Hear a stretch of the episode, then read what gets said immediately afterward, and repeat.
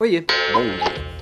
Quantas vezes você já deixou de encarar um desafio porque não estava pronto? E perdeu oportunidades porque não estava pronto? Será que não estava pronto mesmo?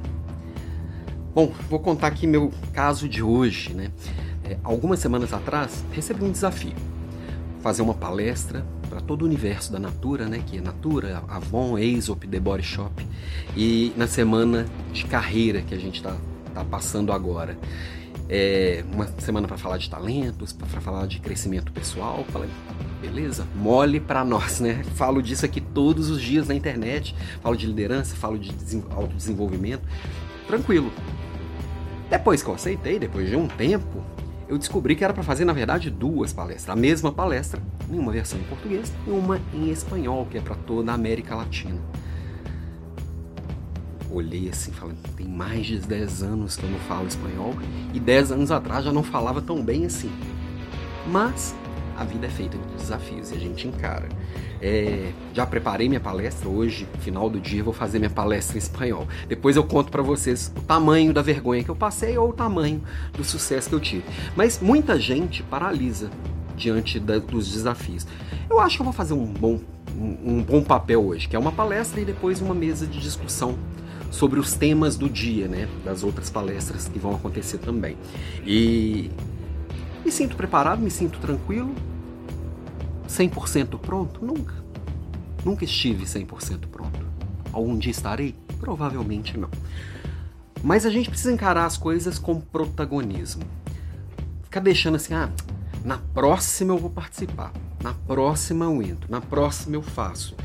Não, a vida está acontecendo assim, ó. Diante dos nossos olhos, a gente está vendo o mundo mudar o tempo inteiro. Quantas pessoas que você já viu pegando uma oportunidade que você olhou e falou assim: era para eu estar ali? Quantas vezes? E você era melhor do que a pessoa que aproveitou.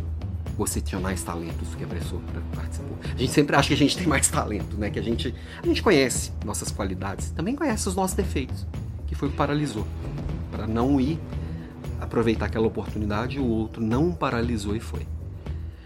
Talvez ele é melhor que você em muitas coisas, mas você enxergou que era melhor que ele. E uma coisa você não foi: corajosa. Corajoso, corajosa. Então, às vezes a gente precisa fazer e acontecer. E não é amanhã, é hoje.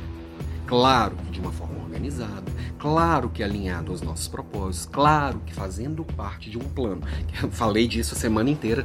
Nossa, estou com saudade das aulas de 6 e 47 Mas falei disso durante mais de uma semana aqui, que a gente precisa fazer boas escolhas e ficar em paz com as coisas que a gente não escolheu.